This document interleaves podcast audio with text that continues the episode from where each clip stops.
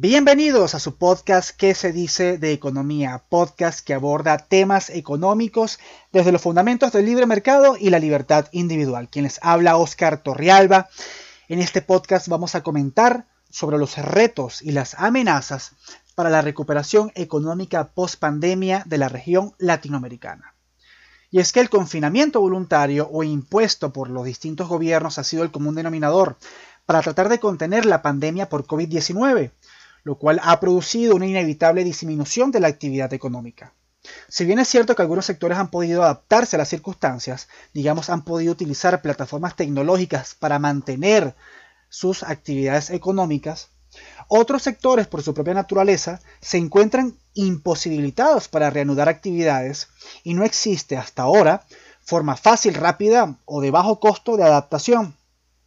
Incluso en algunos sectores operativos, por lo general los sectores prioritarios que han mantenido su actividad económica a pesar de las circunstancias, han sido, digamos, excluidos de em, las políticas de confinamiento.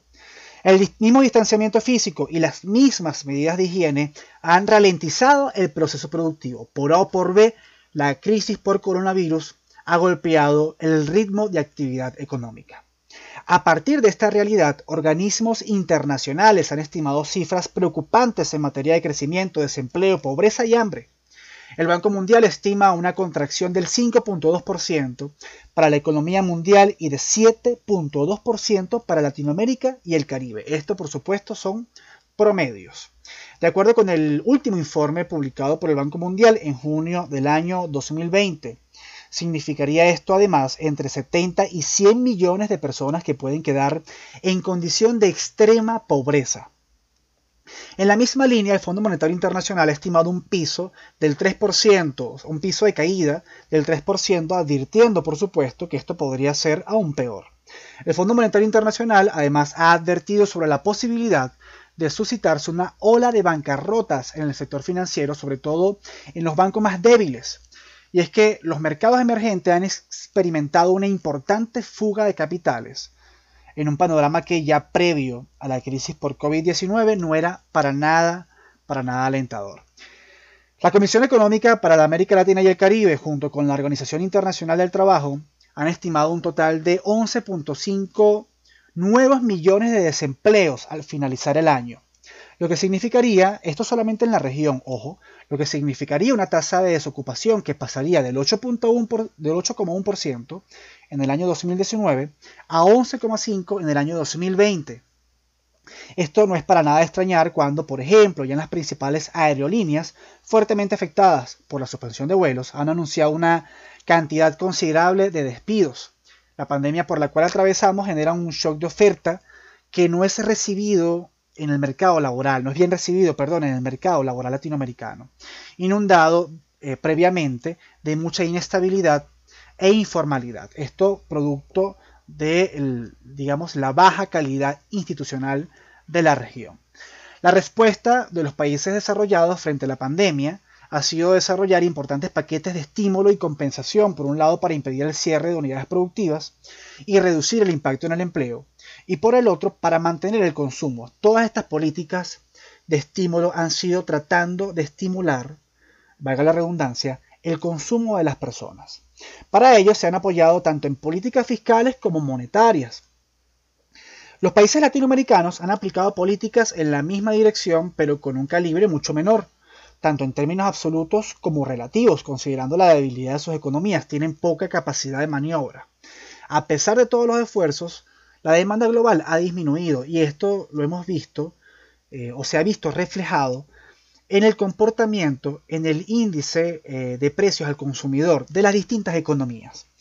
Por poner un ejemplo, para el mes de mayo el índice de precios de Paraguay tuvo una variación de menos 0.6%, el de Bolivia menos 0.02%, el de Chile presentó una variación de menos 0.01%, Ecuador tuvo una disminución de menos 0.26%, en Colombia, Colombia vio reducido su IPC en 0.32, Costa Rica en menos 0.15 y así sucesivamente, tanto Brasil, Honduras también. Incluso Venezuela, siendo Venezuela un país tan hiperinflacionario, tomando eh, en, en comparación la variación en el mes de abril que superó el 86%.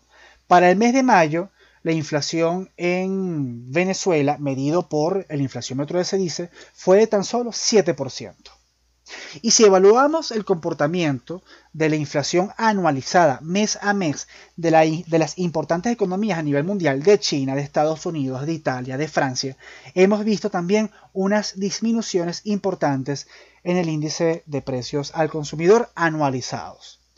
Este esquema de política, es decir, este esquema digamos, eh, de estímulo y compensación, tratando de estimular la demanda, tratando de reactivar la demanda, no ha logrado contener el desempleo y el shock de oferta.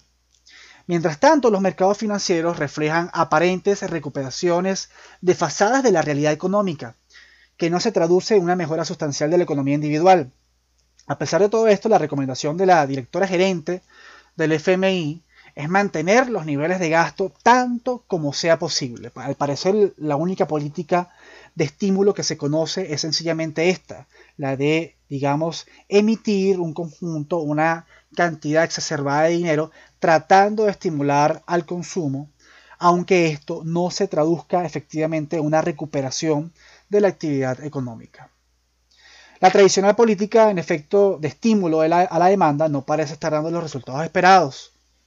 Por otra parte, algunos países como Uruguay han optado por una clara política de reducción de la presión fiscal con el fin de atraer capitales. Y algunos países de la región han disminuido discretamente algunos impuestos para darle holgura a las empresas en medio de esta recesión global. Pues tenemos ante nosotros un escenario altamente complejo caracterizado por inestabilidad e incertidumbre, recesión, desempleo, ausencia de capital, debilitamiento a la seguridad social. Todos estos, algunos problemas que habrá que resolver, son previos a la crisis del coronavirus, por cierto, y que habrá que resolver también en un escenario post-pandemia. Es decir, hay que hacer frente a viejos y a nuevos problemas. En este sentido, cabe preguntarse, es decir, evaluando todo este escenario, cabe preguntarse cuáles son las posibles amenazas ante un escenario de recuperación, dadas todas estas características que hemos estado observando. El primero, la primera amenaza, es el control del mercado laboral. Vamos a ver una cosa. Según el Fraser Institute, que es una institución que calcula todos los años el índice de libertad económica, el cual contempla los grados de libertad en diferentes ámbitos, entre ellos el mercado laboral, eh, tenemos el cálculo de la regulación del mercado laboral como tal, que es parte del índice de libertad económica. Este es un subíndice cuyo rango va del 1 al 10, siendo 1 un mercado altamente regulado y 10 un mercado laboral completamente libre. Las economías latinoamericanas tienen un promedio de 5.27 en este índice de regulación del mercado laboral, que de nuevo forma parte del índice de libertad económica del Fraser Institute. Mientras que las economías ubicadas en los primeros 10 lugares del índice de libertad económica tienen un promedio de 8,14. De nuevo, Latinoamérica tiene un promedio de 5,27 y mm, las primeras 10 economías, las economías más libres, que no es casualidad que son economías profundamente prósperas, tienen un promedio en el índice de regulación del mercado laboral de 8.14. Esto refleja, por supuesto, un mercado laboral altamente regulado en Latinoamérica, comparado con economías que cuentan con mayores libertades en todo el mundo. Por su parte, la CEPAL y la Organización Internacional del Trabajo han identificado a los sectores económicos con mayor riesgo de padecer un colapso en sus actividades económicas producto de la actual crisis. Entre los sectores con mayor riesgo se encuentran el comercio al por mayor y al por menor, la industria manufacturera, las actividades administrativas y comerciales dentro del sector inmobiliario, alojamiento y servicios de comida. Dentro de los sectores con riesgo medio alto se encuentran los servicios de transporte, almacenamiento de información y comunicación. Eh, dentro, de esta, categoría también tenemos las artes, el entretenimiento y otras actividades de servicios. Los sectores con riesgo medio de repercusión sobre su actividad económica son el sector construcción, minería y las actividades financieras. Y eh, los sectores con bajo riesgo son los sectores de servicios de enseñanza, servicios sociales, administración pública y defensa de la nación. Y bueno, hay un sector de riesgo bajo y medio en los que eh, se encuentra la agricultura, ganadería, civilcultura y pesca. Esos son sectores que la OIT y la CEPAL han identificado con mayor riesgo de padecer consecuencias producto del coronavirus.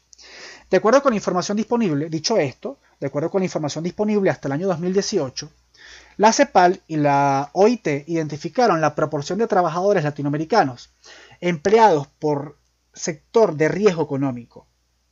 Y el 42,4% de los trabajadores en Latinoamérica se encuentran empleados en los sectores de alto riesgo y otros 16.5% se encuentran empleados en los sectores con riesgo medio alto, lo que significa entonces que un 58,9% de los trabajadores latinoamericanos se encuentran en terrenos laborales profundamente inestables, es decir, que pueden padecer las consecuencias o que tienen riesgo, mayor riesgo de padecer las consecuencias del confinamiento del COVID-19 en general.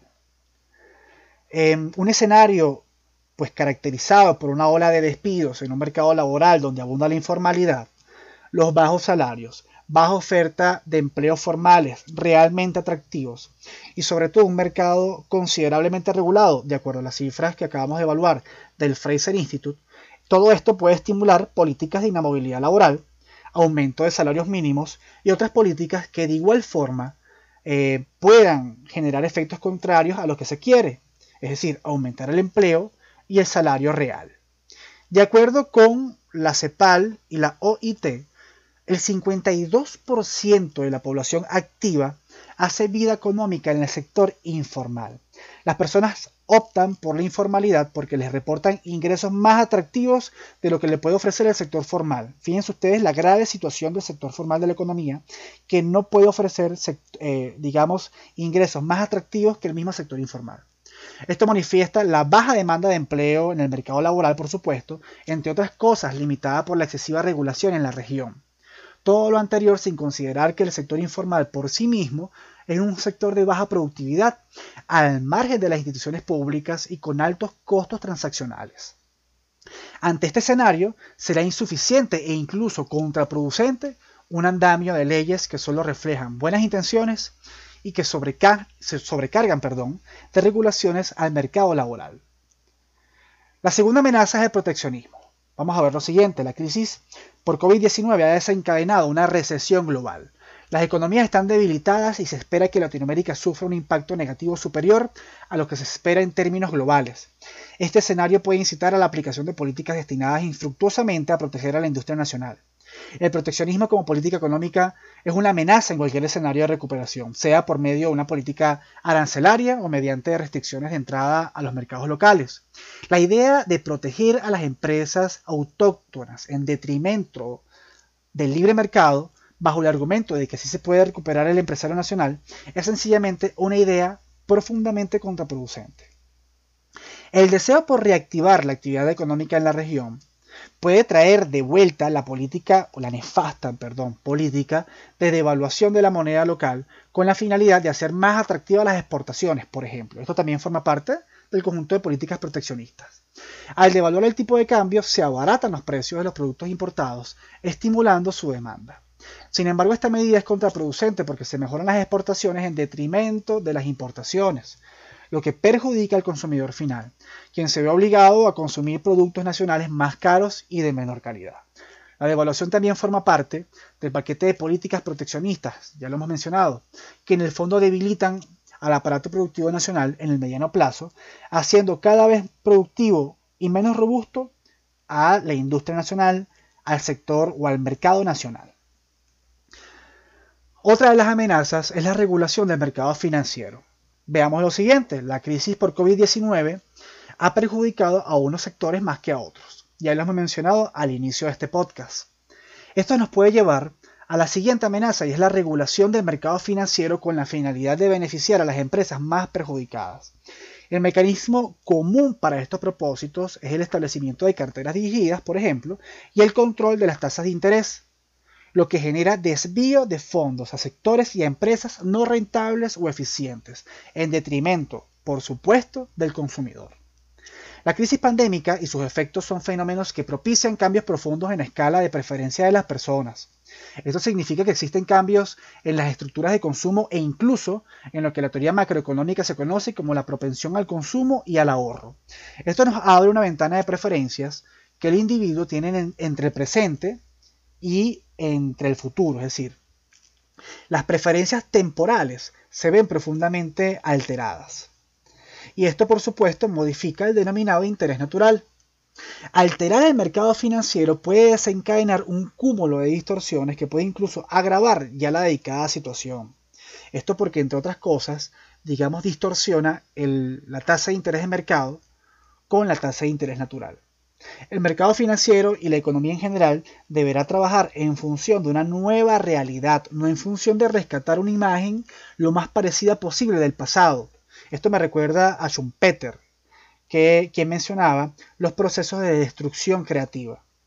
Esta crisis implicará cambios profundos y una alta capacidad de transformación para poder lograr una recuperación óptima, tanto para el presente como para el futuro.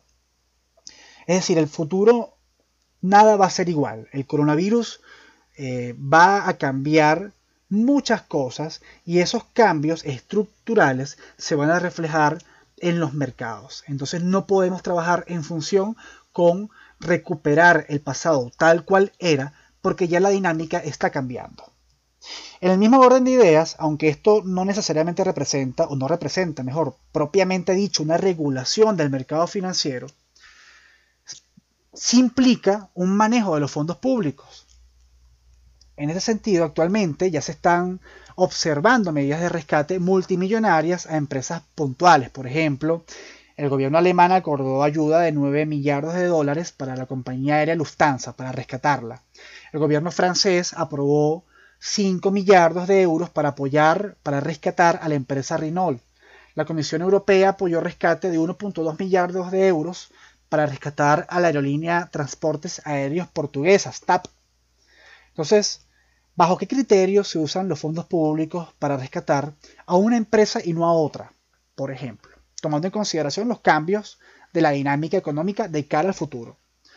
Esta pregunta, por supuesto, conviene realizarla, pues hasta ahora están eh, a la expectativa las micros, las pequeñas y las medianas empresas. Las MIPIMES que no cuentan con capital suficiente ni con el músculo financiero para hacer frente a un periodo caracterizado por una abrupta disminución de las ventas, eh, son, eh, es un sector que actualmente se ve profundamente golpeado, sobre todo en la región latinoamericana, que según un informe de la Organización para la Cooperación y el Desarrollo Económico, estas empresas representan el 99% de, de las economías latinoamericanas. De todo el sector económico, que hace vida económica en Latinoamérica, las MIPIMES representan el 99% y están profundamente amenazadas por la crisis del coronavirus.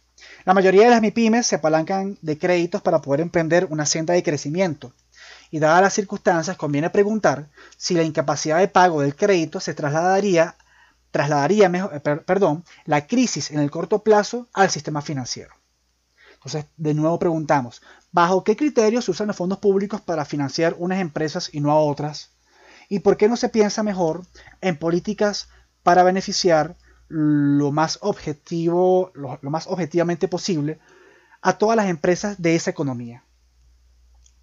Tomando en consideración de nuevo que las MIPIMES eh, forman parte de la mayoría de las empresas de la región. Los problemas económicos de la región no comienzan con el COVID-19, se exacerban con este y se suman otros problemas que agravan aún más la situación. Estamos hablando de crisis sanitaria, de déficit público, de recesión, de costos derivados de los protocolos de higiene y distanciamiento, fuga de capitales, etc. O sea, los fuga de capitales, eh, aquí lo llamamos capitales golondrinas los mercados financieros latinoamericanos se quedaron sin capitales. Y por supuesto, al quedarse sin capitales, estamos hablando de menores recursos de cara a una recuperación. Una de las amenazas más latentes en un escenario de, en un escenario de recuperación será el no atender adecuadamente los problemas institucionales que son común denominador en los países latinoamericanos y que a pesar de una correcta política económica no permiten que la región agarre impulso. Por ejemplo, si tomamos el índice de libertad económica del Fraser Institute como referencia, podemos notar un muy buen desempeño de la región en cuanto a solidez monetaria, libertad del comercio internacional y regulación del mercado de crédito. En efecto, los países latinoamericanos abrieron sus economías, han tratado de atraer capitales extranjeros y mantienen estabilidad monetaria. No ocurre lo mismo cuando se evalúa el desempeño en materia de regulaciones del mercado laboral, la normativa comercial o costo de la legalidad y sobre todo preocupan los resultados relacionados con el sistema legal y los derechos de propiedad. El subíndice que mide el estatus del sistema legal y de la defensa de los derechos de propiedad se desagregan nueve puntos de evaluación, independencia judicial, tribunales imparciales, protección de los derechos de propiedad, injerencia militar en el Estado de Derecho y la política, integridad del sistema jurídico, cumplimiento legal de los contratos, restricciones a la venta de bienes inmuebles, fiabilidad de la policía y los costos, empresariales del delito. Y llama por supuesto poderosamente la atención el bajo desempeño de la región en casi todos los puntos mencionados y sobre todo la gran brecha que existe con los resultados de los países más libres. Por poner un ejemplo, en materia de independencia judicial, el promedio de los países latinoamericanos es de 3.43. Recordemos que estos índices van del 1 al 10, siendo 1 eh, un índice bajo eh, en países altamente intervenidos, eh, una muy baja calificación, y siendo 10 un país óptimo, un país que tiene buenas condiciones institucionales, en este caso de este índice del cual estamos haciendo referencia. En independencia judicial, el promedio latinoamericano es de 3,43, mientras que en los países más libres el promedio es de 8,35. En tribunales imparciales, el promedio de la región es 2,96, mientras que en los países más libres es de 6,72. En la protección de los derechos de propiedad, el promedio de la región latinoamericana es de 4,80, mientras que en los países más libres es de 8,34 entre en el subíndice de injerencia militar en el Estado de Derecho y la política, la puntuación latinoamericana es de 5.63, mientras que en los países más libres es de 9.23. Esto refleja una, un deterioro institucional de la región que causa mucha preocupación. No solamente, es decir, hemos visto que en materia de libertad de comercio, de solidez monetaria, y de regulación del mercado de crédito, las economías, digamos, tomaron eh, buenas decisiones, aprendieron de sus errores en el pasado. Recordemos que hubo inflaciones, eh, hiperinflaciones de relevancia en la región latinoamericana. Las economías se abrieron a los mercados internacionales, tienen, eh, digamos, monedas estables, les preocupa profundamente la estabilidad monetaria, pero no han atendido los problemas institucionales y esto no permite que la región se levante, no permite que la región se recupere. Y esto es, esta es, en efecto, una de las principales amenazas en un escenario de recuperación económica. Es decir, precisamente de esto se, de esto se trata. Esta crisis global amerita atender estos problemas estructurales de la región. Un arreglo institucional es necesario si se quiere optar por la mejor recuperación económica posible. Un escenario post-pandemia demandará la reconfiguración actual del Estado y de sus instituciones, por supuesto, y de no suscitarse este cambio, el panorama para la región no será muy distinto del que se venía gestando pre-pandemia. Incluso podríamos pensar que las circunstancias serían peores. Los países latinoamericanos tienen el reto de afrontar y superar al mismo tiempo los viejos y los nuevos problemas.